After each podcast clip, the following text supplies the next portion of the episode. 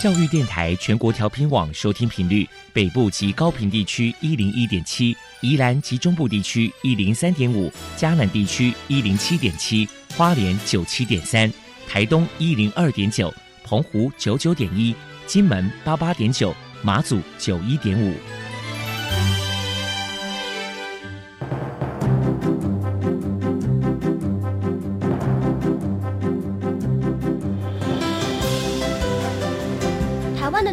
怎么做才能使孩子面对未来的社会呢？当我们期待学习者改变的同时，也期待教师的教学方法跟着改变，家长的观念也一起改变，一起携手协力同行。于林校长带您探索自发互动共好的十二年国教新课程，听见台湾教育的改变。欢迎收听国教协作向前行。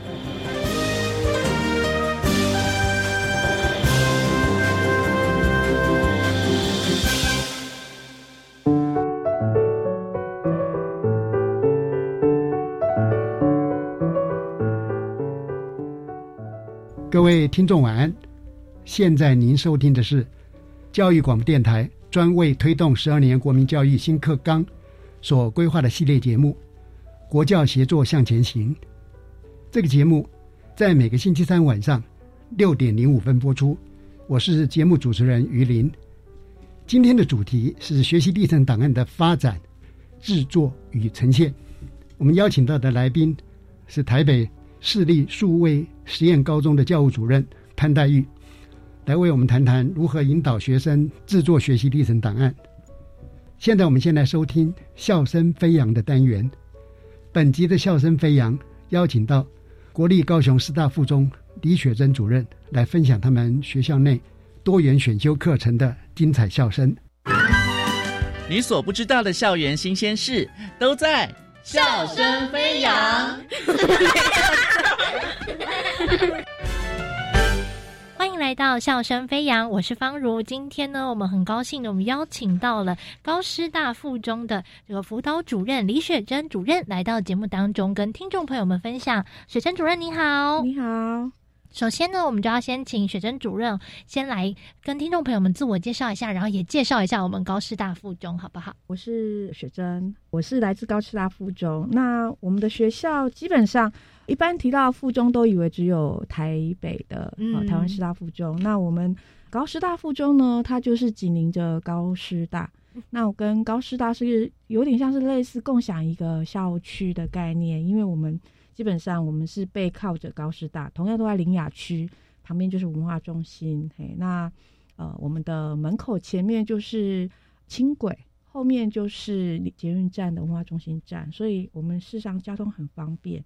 我们学校应该是有国小、国中跟高中三个部别，一般的附中比较少有的状况。那所以我们学校学生呢，三个部别他们有一些活动是可以互相支援。我们学校学生基本上就是还蛮活泼的，嗯，然后呃也很。能够去做呃表达，那学校也提供很多的舞台跟活动，让他们可以去做展能。是，这是我们目前我们学校的一个概况。那刚刚主任呢，其实有提到说，因为学校有国中、高中，然后还有国小部，那三个这样子不同的部别活动，其实是可以互通的。是，能不能请主任就是举例可以分享一下，就是说，例如说我们哪一些活动是可以，哎，国小生也有参与到，然后高中生其实也在里面也有训练到，也有练习到的呢？从最一般来讲，就是运动会啊，我们运动会是三个部别一起参与的。哎，那这个运动会呢，呃，我们的进场就很有趣啦。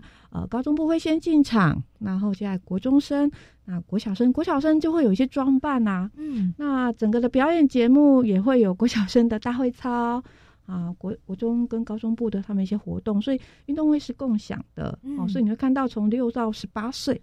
小朋友聚集在一个操场上面，然后一起做呃一些运动技能的竞赛，我觉得蛮有意思的哈。那家长也会觉得这是一个难得看见的一个运动场面这样子。那其次是课程的部分呢，像高中部我们会有一些课程，像现在因为高中很多的一些多元选修的课程呐，哈，老师会额外设计一些课程，比如说。呃解说员的训练。那我们学校附近有一个呃城中和墓园，好，然后那个墓园它的墓碑到它整个的设计，事实上是有一些文化底蕴的。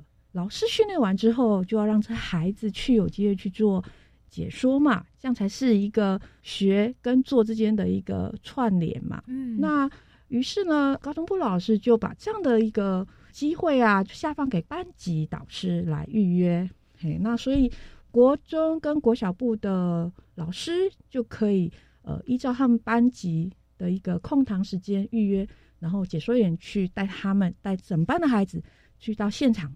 做有点像是文化导览跟解说，那孩子就有机会把学到的东西实际做操练。好，那另外一个部分就是国小部会有儿童节。那在我们学校的话，儿童节的节目不是由老师来设计，而是由我们的高中部的学生会的学生，他们会设计一些闯关游戏，关主都是高中生，所以他们就是大孩子带着小孩子玩闯关活动。然后在儿童节的时候，那整个校园就会很有意思、很有趣。哎，那另外有些，比如说万圣节啊，哦，有一些圣诞节啊，哦，这样子的一些活动，也大概就是高中部的学生会的学生，哈，他们会去做设计，嗯，然后就全校国中跟国小部的学生都可以一起参与。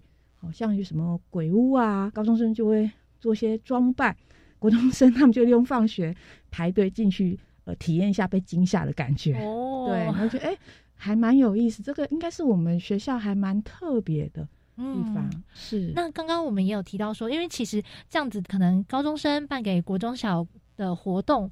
其实，在高师大附中算行之有年的一种文化了。是，甚至说我们毕业了之后，大学生的校友的哥哥姐姐们，甚至还会回来也做一些回馈，对不对？是，是没错，这是我们我们附中人蛮特别的地方哈。那。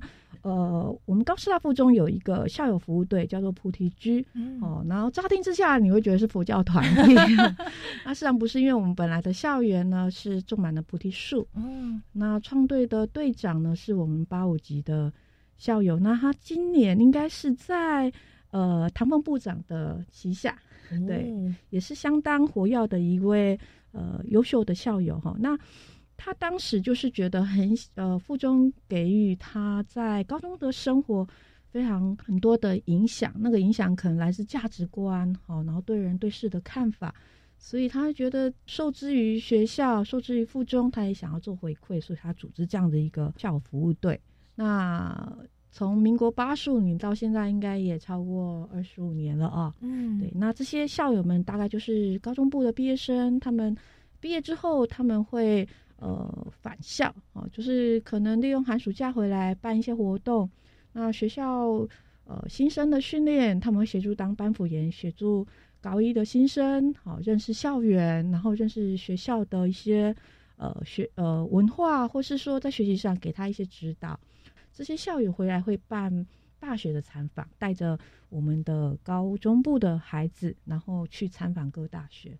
我刚刚从这个主任的分享当中也听到，因为其实，嗯，我自己感觉像小朋友们，我们都会学着说，哦，那你就读书好了，你就做好自己的事情就好了。你可是，在附中，其实因为这样子的文化，然后因为这样子，所有人都在关心其他人，然后把你自己的经验传承下去。其实这样子的风气会感染到，哎，我未来可能对于社会也会多一点关怀。我觉得这是一个非常好、非常有特色的一个训练，然后在。成长当中，其实也深深的刻入的这个附中人的灵魂当中哦。嗯，那我们其实呢，在学校里面其实安排了非常多，就是像学习资源，能不能请主任来跟听众朋友们分享一下？就是附中在这一块也提供了学生们什么样子的资源供他们去学习呢？好，谢谢。呃，我们因为现在一零八课纲的部分，其实学校都会是很多的不一样的开课嘛。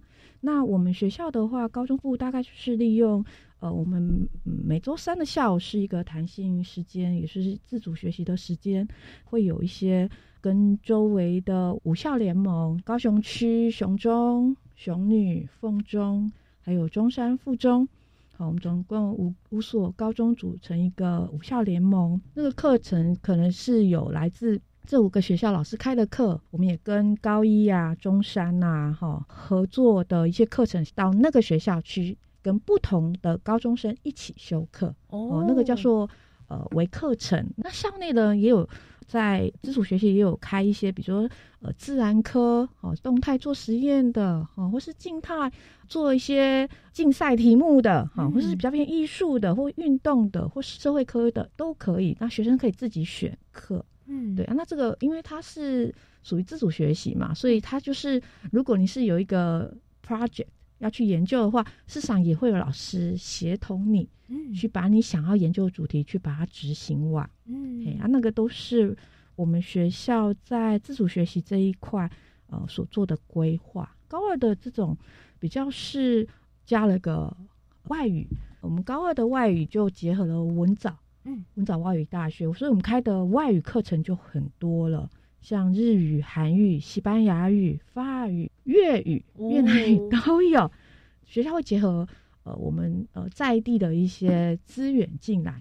那另外我们也引荐一些商业人士，比如说我们有开商馆、面面观，那这样的课程里头，我们就会让孩子有机会去理解，让企业人士来讲，比如说人资部。哦，人资长来讲什么是人资，嗯，然后会计师来讲会计在学什么，好，财务长来讲财管在学什么东西，到底又要注意什么？嗯，那这个大概就是我们在学校开课过程很希望给孩子们体验到，透过一次一次的不断的去尝试，然后去思考。然后你最后可能对于你的未来就会稍微哎，至少有一点轮廓了。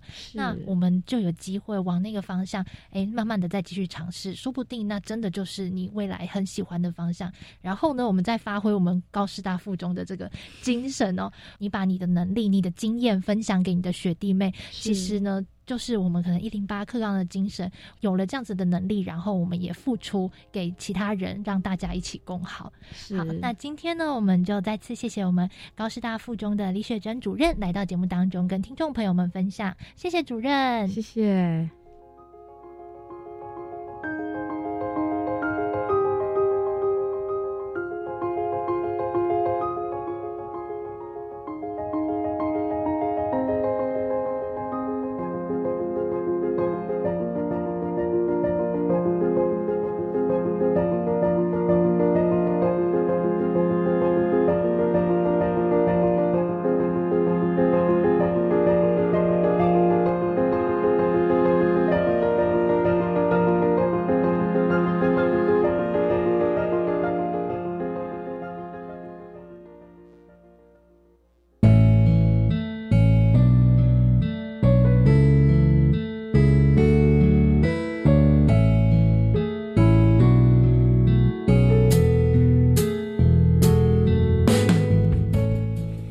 现在为大家介绍今天的来宾。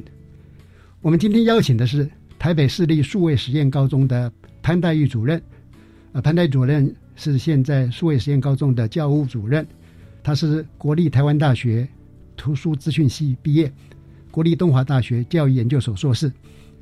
呃，曾经在台北市立永春高中担任教务主任跟辅导主任，也是国教署高中优质化北二区的咨询辅导委员，曾经。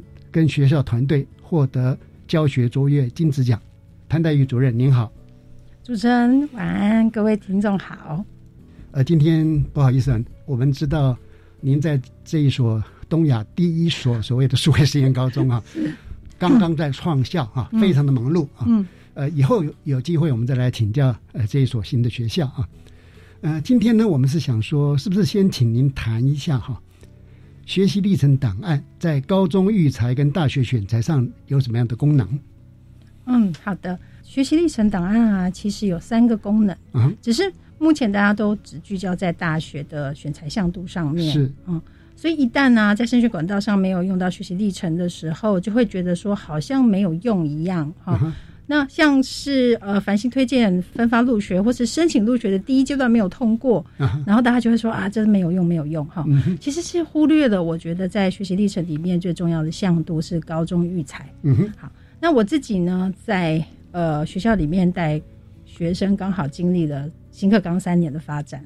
OK，那就会发现呢，学生在高中的学习中会有课程学习成果，那就是所谓呃有学分啊，认证需要老师认证的，然后多元表现，像是社团啊、班级干部啊、一些竞赛这些，学生经过这个三年历程，其实会知道自己在哪一门课学的最多最好，哪一个活动呃经验。训练自己的领导力或者合作力，好，然后经过这些反思跟自己对话的历程，其实会更清楚自己喜欢什么、擅长什么。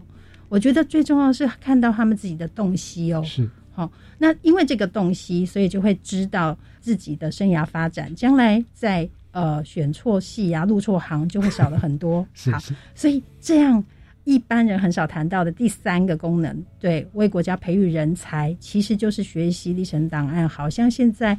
呃，看不太出来，但是未来很重要的一件事情。嗯嗯嗯嗯，其实我相信呢，我们的听众朋友有很多呃，在事业上已经有所成就哈。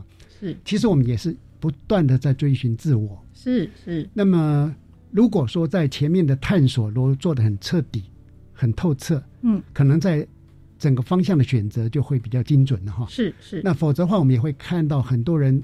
到了相当的年纪之后，还是不断的转业，有时候这个转业是主动的哦，并不是被迫哈。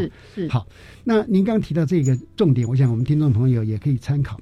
那以您参与哈新课纲的发展呢，跟高中优质化专案哈，嗯，您觉得说，呃，学习历程谈它在一零八课纲的实施中扮演的这种关键角色是怎样？呃，您的看法如何？呃，一零八课纲其实我们很重要的目标就是适性扬才，要成就每个孩子嘛。嗯，特别是现在少子化的时候，跟以前的观念不一样哦。我们以前一年是生四十万个人，对不对？好，所以就是你知道用淘汰制就好了，把精英拔出来。可是现在每年的孩子可能就，比如说十十几万这样。哈，对，好，那。这样的概念就会是每一个孩子都非常非常重要，是国家未来的人才。嗯哼，所以在课纲里面其实是让孩子在多元的发展。是，如果他的能力不是在考科，其实也是可以被看见。嗯，所以我觉得最重要的一件事情是透过这样多元的方式，让每个孩子都是各领域的人才。嗯嗯，哦，才不会有一些失落。也就是说，我们不能只看最后的那个升学成果。假设在三年中，孩子他的学习因为有所成就感，是他可能更附着在学习的网络。也许他因为发现了自己的潜能所在，嗯，他会非常认真的投入了。是，于是可能整个呃教学现场，包括孩子的学习心态，都会有所改变跟调整。哈，是是。好。呃，因为我知道您呃也是高中优质化北二区的咨询辅导委员，嗯，呃，所谓北二区就是台北市，呃，还有呃宜花东，哦，这样子 那么大好，好，那因为您也是水笔仔四地社群的成员嘛，嗯嗯嗯，啊，因为有呃高中优质化团队的关系，常常带领呢公立高中或者全国高中的一些工作方，是，那您会对高中现场比较会有一个全面的观察。嗯，那您是不是也可以谈一下，说您所看到高中现场有什么具体的改变？我会发现啊，老师们对于教育或孩子能力的视野，其实有点被打开。啊，对，以前就会非常关注在学科这件事情上面，好，好像他就是要学科能力很好，才是一个嗯好学生。好学生，对，好。那如果他在社团里面是一个社长啊，然后很会办活动啊，或者是很会讲话这件事情。都会被说不要浪费时间，好，但是因为现在有学习历程这件事情，所以你就会发现老师在对话的过程中开始会有一些不同的点，他们会跟孩子讲说：“哦，你这个能力也很重要啊，老师有看到你这个这个啊，好，那可是诶，你要怎么样记下来啊？哈，去呈现一下你这些能力跟很棒的地方，好。”呃，你要怎么解释你的国文考试不好，但是你很会演讲啊？好，或者是作文也写得很好，这件事情，我觉得老师会把很多对孩子的认识跟视野是整个打开的。而这件事情，其实你会不管在呃，就是市区的学校、偏乡或者是任何的地方，你会看到有一个这样的变化。所以现在好像有一点点是读书跟社团，还有做一些你喜欢做的事情。是一样重要的。嗯哼，嗯，因为在校园里边呢，当每一个孩子他最擅长的项目，呃，也就多元智能里边的优势能力被老师看到的时候，其实有时候常常还被同才看到，也是真的，真的。于是呢，本来在学校里边只有少数的人他是被肯定的了，是。可是现在呢，只要你在任何一个向度里边，你呈现出你的才华，都能够在同才里边，或者在校园里边，或者在老师之间呢，会得到肯定。我想这种带来的正向的能量哈，可能对于教育现场的影响啊。会逐渐的，我们看到更深刻。也就是说，过去哈，可能有些孩子他因为不习惯这样的一种学习模式嘛，他可能会变成类似中错，或者他变成教室里边的客人了。嗯，那其实呢，经过这样的一种调整跟改变哈，每一位都是我们教室里边的主人，是也都是我们国家哈所期待未来能够培养的一些呃人才。是，因因为据我所知，你也自己也带过学生的一些工作坊，或者是一些对他们做指导。那那在这边，你是不是也看到学生这个部分在现场上面，三年前跟三年后之间，是不是也有怎样的一种比较细微的变化？呃，如果从工作坊来看的话，你就会发现，不管是老师的工作坊，工或者是学生的工作坊，会越来越熟悉对于学习历程这件事情。好，嗯，呃，那个熟悉一开始一定是排版嘛，对，好，一开始一定是排版，每边会 focus 在这件事情上面。可是慢慢的，你就会发现老师们开始在思考跟转换这件事情，嗯哼，好，会去想说我的这个学科要去呈现什么样的本质跟设计，嗯，让它变得更好。然后孩子也会想说，哦，那我到底是学到什么？会一直不断的在。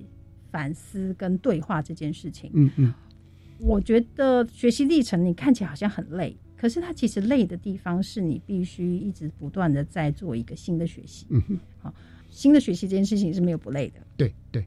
对，呃，应该这样讲哈，就是说，呃，我们这样的学习是不是具有意义？是是是。那么一方面呢，就是说，当他找到他这个意义啊，可能是范围会更大，或者他得到正面的肯定等等。那么可能呢，对现场来讲，对孩子来讲的变化就很大哈。嗯，那因为一个学生他从高一啊进到高三嘛，嗯，那当然有时候它中间也会有性向的改变等等。嗯嗯。那就您观察，因为您刚刚也提到说，您刚好带了一轮嘛，是。那从高一到高三，是不是有一种循序渐进的学习方法或策略来带领孩子？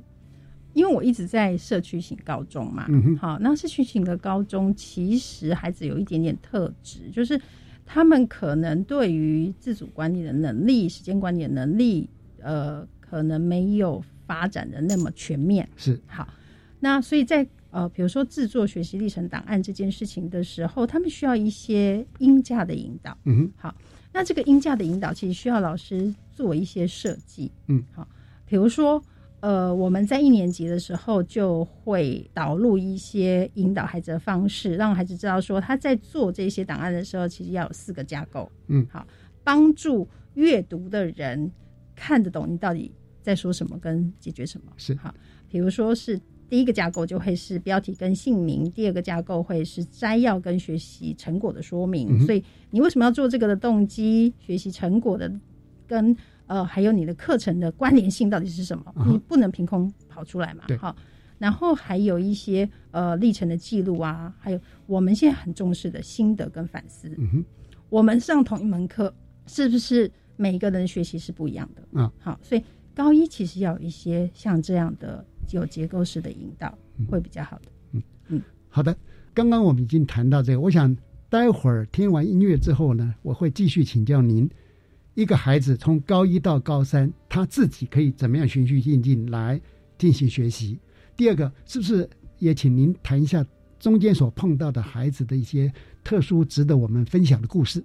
好的，好，我们听一段音乐之后再回到节目。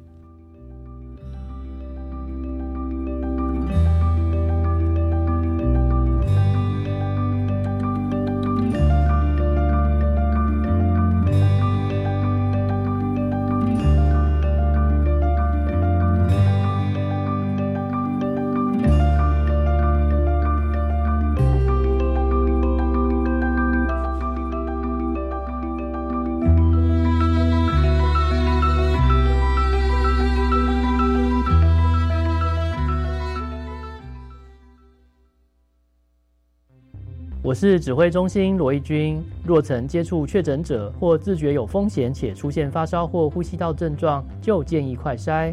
快筛阳性者可透过视讯诊疗或前往社区筛检站与医疗院所，由医师视讯或现场评估确认。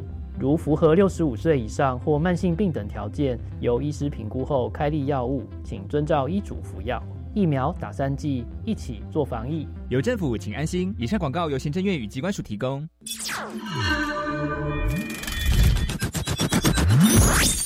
用听的去想象，用想象去看见。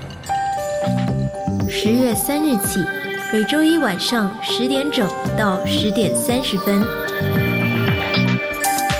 ，Listen，看得见的广。播剧。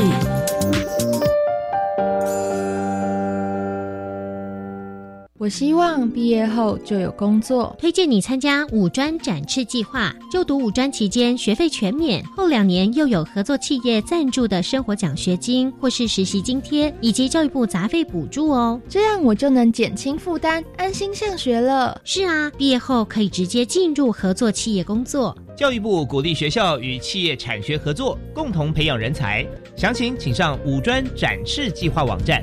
以上广告由教育部提供。大家好，我们是台湾弦乐团，我们都在教育广播电台。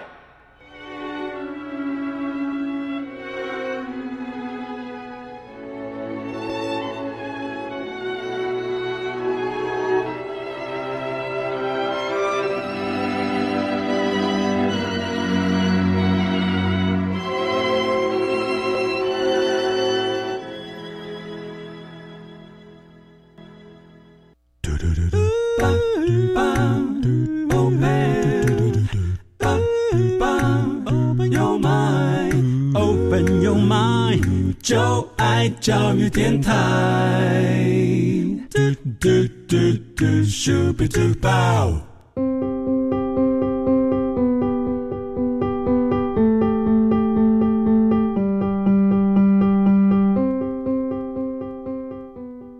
各位听众好，您现在收听的节目是《国教协作向前行》，今天的主题是。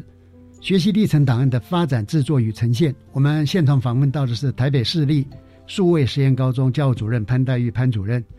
刚刚我特别请潘主任，是不是能够谈一下您碰到的孩子里面有关学习历程档案一些故事啊，是值得呃让大家一起来分享的。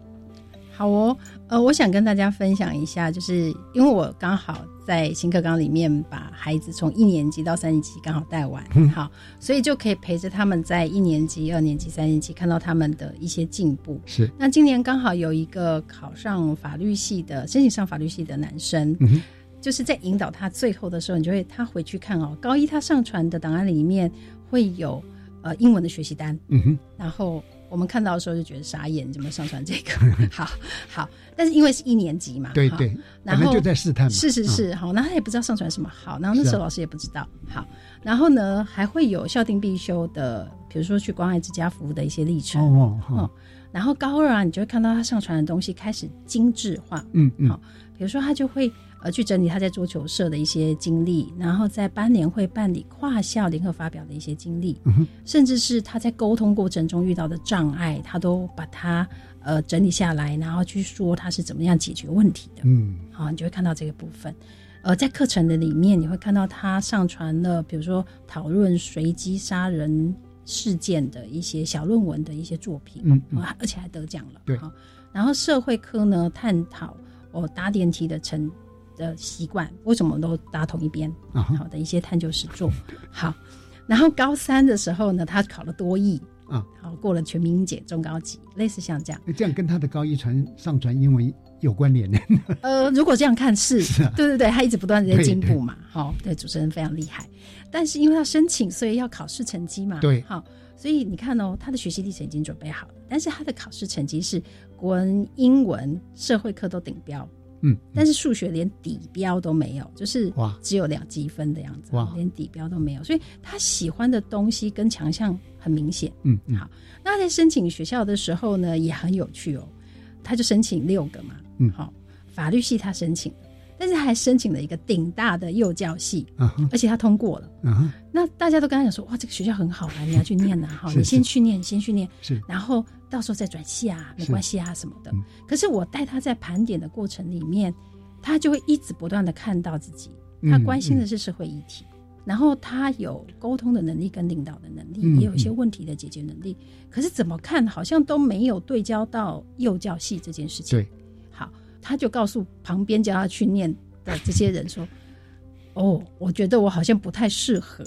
对我比较适合的是什么什么，我比较擅长的是什么。所以他在第二阶段报名的时候，他就连这个顶大的幼教系都没有报。嗯嗯 OK，他直接就 focus 在法律系的这件事情上面。好，那我有看到的是，其实在这个抉择上面，他就不会去让所谓有去思考浪费分数这件事情。对对，好，那他将来也不会有转系浪费时间的问题。万一他不转系，我更担心。对，我怕将来幼儿园里面会出现法官、检察官，有可能，因为就一直不断纠正他要们嘛承担。法律。对对对对，好，这个例子啊，我觉得很真实了哈。是是，一方面就是说，可能对所有在校的孩子来讲，你是很认真的去试探自我，是，而不是说过早去锁定。因为到了最后哈，这三年的变化，其实认真去探索的人会发现真实的自我。是是，没错是。没错。好，所以这个孩子很有趣哦，就是他在他上传的东西中开始要挑嘛，对，那个挑选的过程中，他会看到那个品质跟投入度。嗯嗯。啊、那个品质跟投入度其实也就是对自己的认识。嗯，好，所以然后另外一个孩子其实也呃，我简单讲，他嗯就是另外一个非常适合幼教系的小孩。哦。他所有的东西你就会看到说，不管是手作啊、陪伴小孩啊，呃，都是累积这样的事情。可是他也是学测没有考好，所以没有过第一阶段，就几乎都没有过。哇，好，但是呢，他也不想要屈就自己，对。所以他就决定要考，就是分科测验。对，分科测验的成绩一出来，他所有的系就是没有难填这件事情。嗯嗯嗯，对，因为他在前面已经探索好，对对。所以他很清楚知道这是他要的。对，好，所以除了幼教系之外，他可以往比如说特教啊相关的系，因为可以填一百个，所以他就会一层一层的往下。对。然后今年也运气很好，他就是第一志愿就上，嗯嗯。所以他非常的高兴，因为他探索的他早就探索好了。是。是。这个第二个例子哈，我觉得更值得我们呃听众朋友，特别是还有孩子在高中的父母参考。嗯，因为我们有一些人的观点是说，如果我今天要考分科考试，我就不用管学习历程档案。是，但是其实呢，有做学习历程档案，他充分的理解自我，他有更宽广的学习，是对他未来的发展是有利的。好吧，讲个最短利的部分，在选填志愿的时候，你就不会填一百个志愿。对，他会很快他就很快聚焦。他这时候选填的志愿是他内心深处真的想要就读的，而且是符他自己的能力跟性向。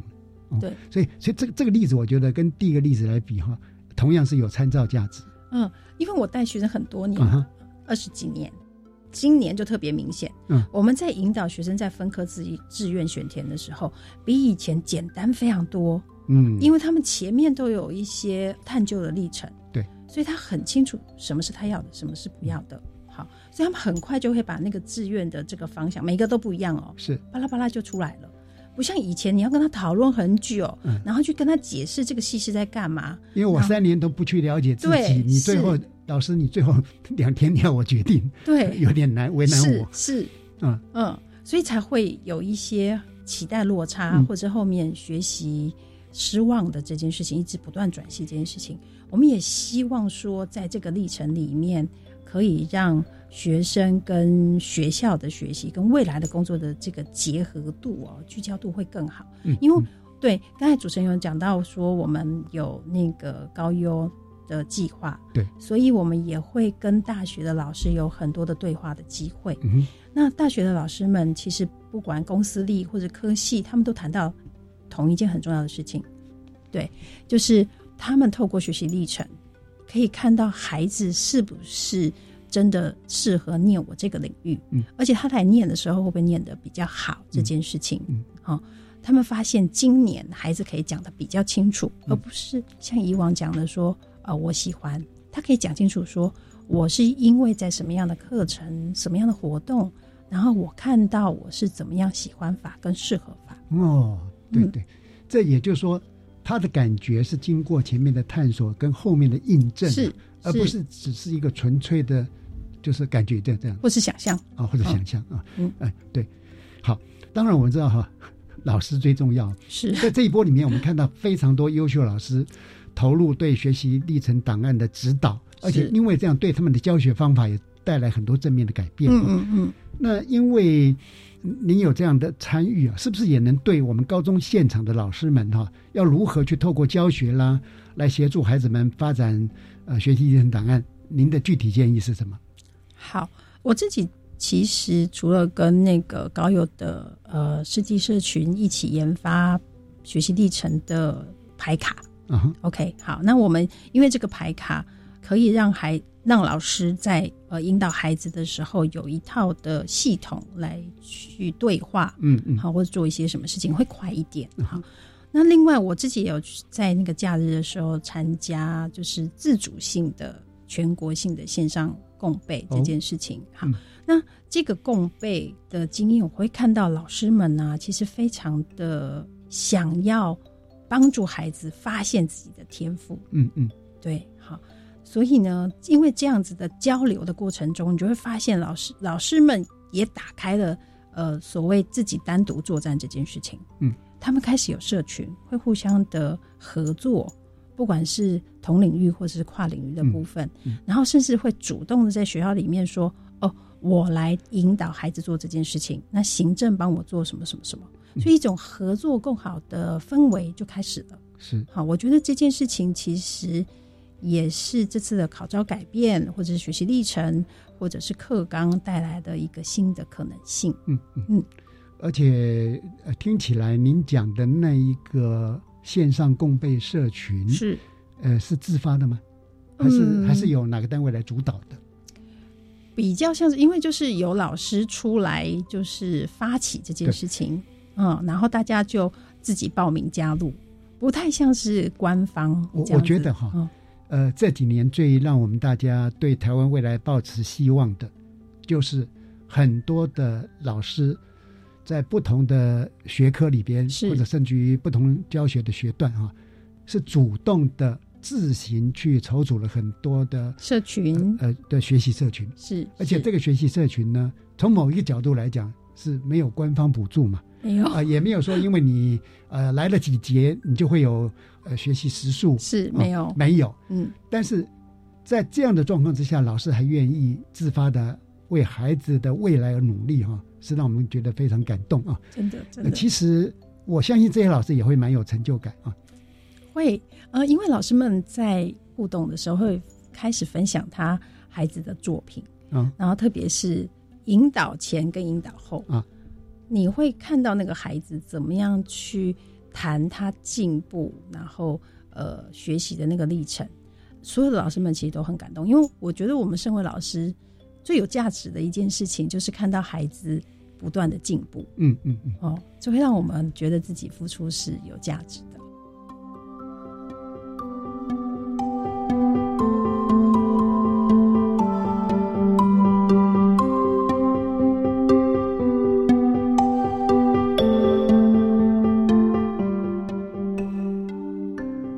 看到学生的进步啊，呃，假设从观课艺课的角度来讲，嗯，学生为什么进步？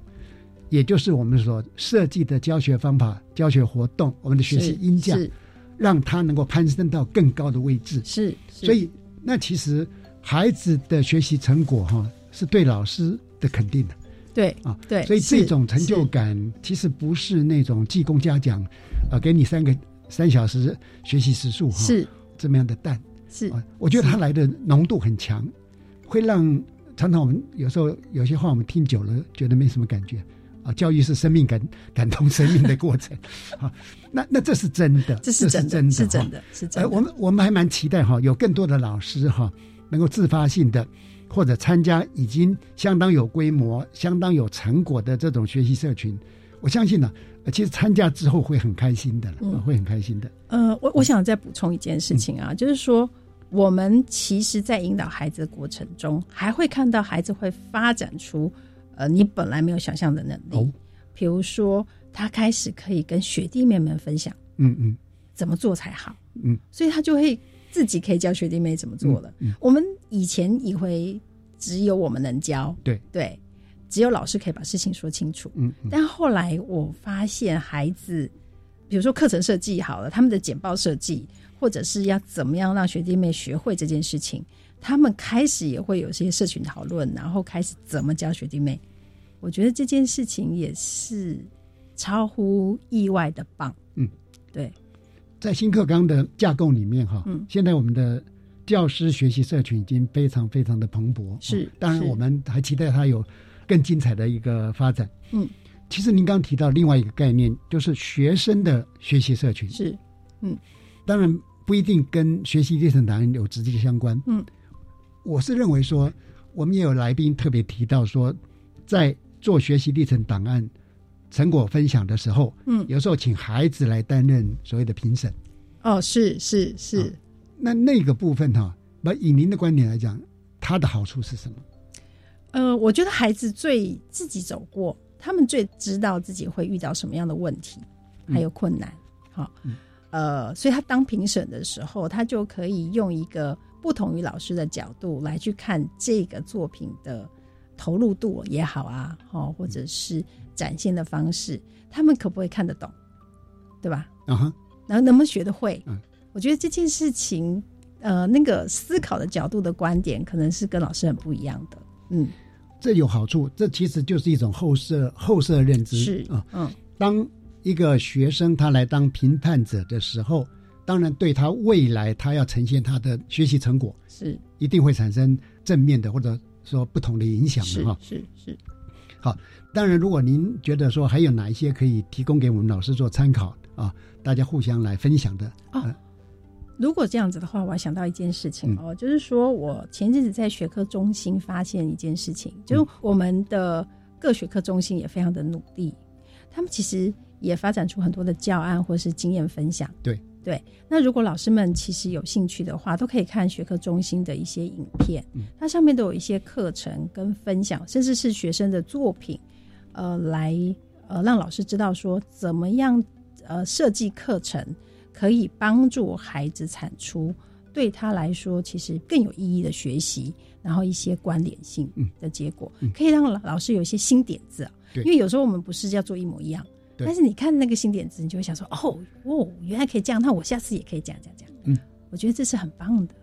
所以啊，在指导孩子的过程当中，老师其实就在跟学生共创新的一种呃教学模式或者学习方式，甚至学习成果的展现等等啊。是。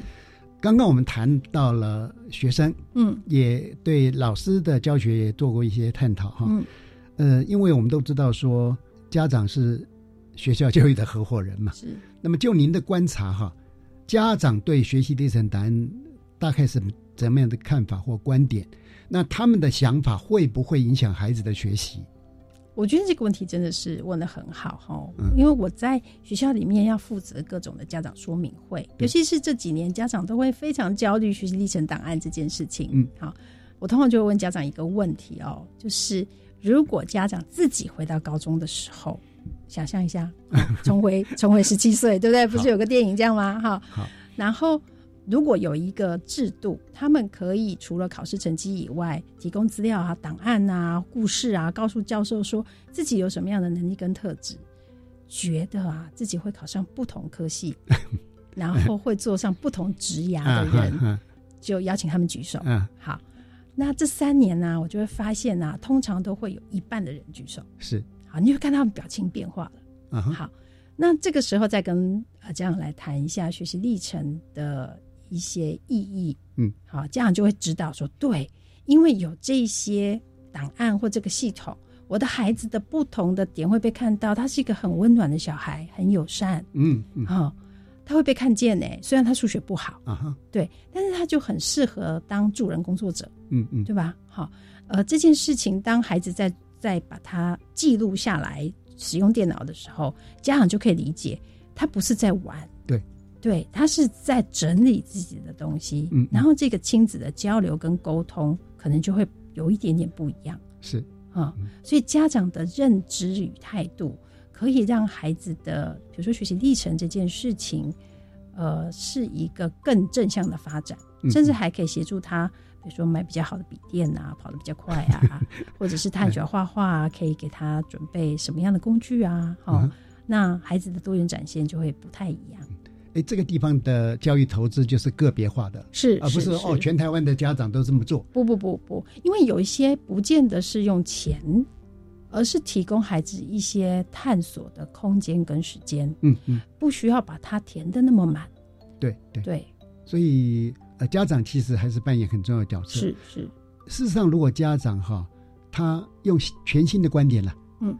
因为毕竟现在的高中已经不是家长就读当年的那个高中，完全不同了。当他看到这一点的时候呢，他所做的自我审查，就像刚刚讲的，有一半以上的人可能会改变他的生涯发展。是是。那假设，当然改变也很正常了哈。但是呃，如果比例太高的话，其实对个人的呃能力来讲，呃，时间来讲。其实是是一种浪费，是是，我想当然对整个国家社会来讲，可能是。也不尽然是好事情的哈。好，其实刚刚这样谈，我听您所讲的，我觉得说，呃，我们的老师也好，家长也好哈，当然包括孩子一一样嘛，就是他是不是能够一方面掌握住大学端对学习历程档案的要求，嗯啊，这种是一种叫做比赛规则的了解嘛，是是。当你比赛规则越了解，你项目掌握的越好。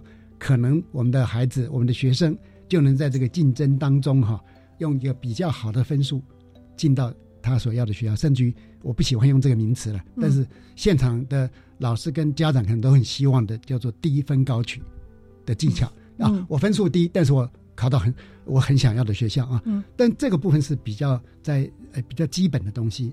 其实更重要的是学生他的整个学习地图哈，跟他未来升学的适配性嘛。嗯，那这三年他充分了解自己，发挥他的时间管理跟自主学习这个主体性，这个能力哈，带得走的能力，最重要是什么？他长期生涯发展的呃成功率啊，呃或者说他的幸福度就可以更提高了哈。我想这个这个是呃，可能是我们孩子在读高中的时候的父母很难很难去看到那么远。不过不过呢，我们还是可以提醒，因为。我们可以看得出，台湾现在整个教育啊，呃的观点价值是在松动当中嘛，这是一个机会哈。嗯，那不知道说，呃，您在金世珍这方面还有什么觉得刚刚还没有能够跟我们充分分享的呃内容？我想要再分享一个可能比较，就是我在带那个学习历程的档案的时候的另外的经验。嗯好，就是除了在台湾带过纯老师、纯学生，还有带过。呃，师生共学的，我觉得那也是一个很特别的经验。嗯然后还有带过那个线上跨国的，哦，对，就是我们有一些海外的侨生，对，他们也需要升学嘛，是，所以我们也在库克云上面有开过线上课程。哦，好，那我分享一下这这这两个，对对 对，这种经验比较少。是是是，好，那那个师生共学的那个过程，我是在带高三，他们应该要写。学习历程自述跟多元重整心得，就是有点像是后设同整式的东西。那我们就用学生为主导架构，然后如何同整，然后邀请老师去观察他的孩子怎么样去思考这个历程。是好，那因为都是这样嘛。如果你在教的时候，你就看不到孩子的思考历程或者他遇到的问题。嗯，好。那师生共学的时候，变成是我在带。对，然后老师在观察，嗯，好，所以他就会知道他孩子可能需要的是什么，卡住的地方是什么。哦，所以后面他就可以协助孩子怎么样更好的是去把他的这个盘点完成。嗯嗯，好，然后去指导他怎么样呃卡住的地方要怎么松开。嗯啊，而不是像教的人就会觉得哎你怎么都一直教不会，你有没有认真听这件事情？那个角色的转换，我发现其实是也是蛮好的。好。我们用这样的一种呃工作方的形态哈，是很自然的让老师做了角色的转换，是从不同视角去观察了。对对，用讲的是一回事，是真正给他这样的一个角色转换的机会是另外一回事。是是，嗯啊，所以老师们后来啊，像参加完这个工作坊工作坊之后，老师们就会说，哎，那以后我在这个课做这件事情啊，你在那个课做这件事情，嗯好，那我们就不要重复做什么什么的。嗯我觉得那些后面他们自己讨论的简单分工合作，是对孩子的帮助就会很大。嗯嗯嗯嗯，好，那这是一个部分。是那另外那个库克云上面帮助呃，比如说印尼啊、泰国的、马来西亚的孩子啊、侨校的孩子的这件事情，我觉得也蛮有趣，因为他们那边的资就是对于台湾学习历程的资源引导资源比较少。嗯，好，那我们透过线上的方式，孩子们可以彼此看见，然后分享自己的作品，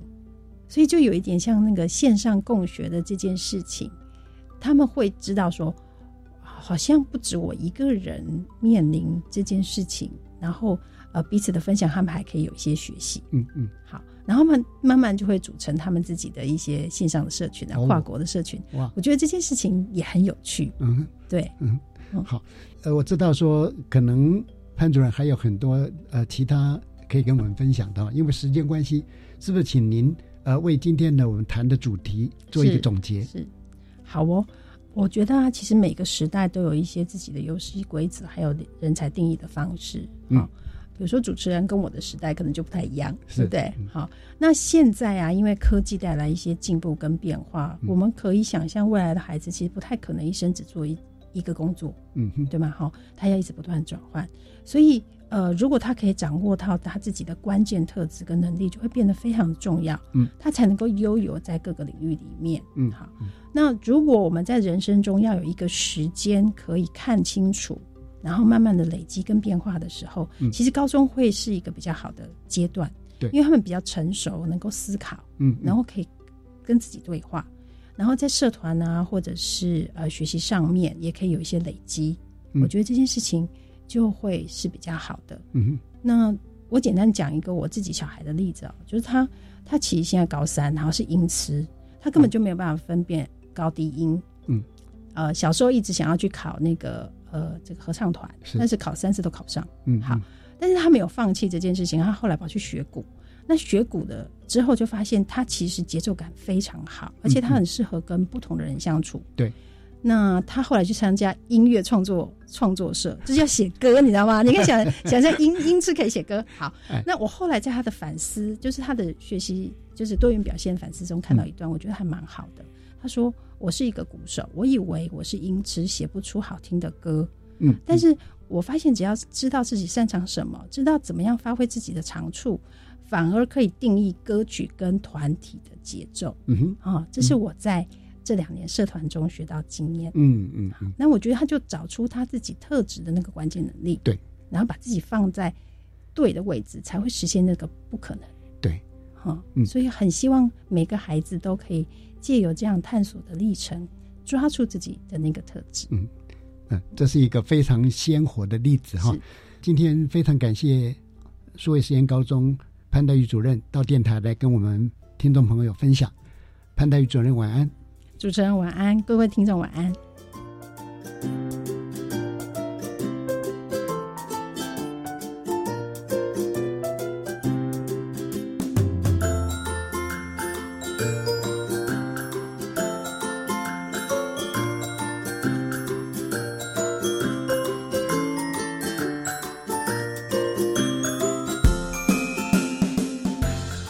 各位听众，国教协作向前行这个节目在每个星期三晚上六点零五分播出。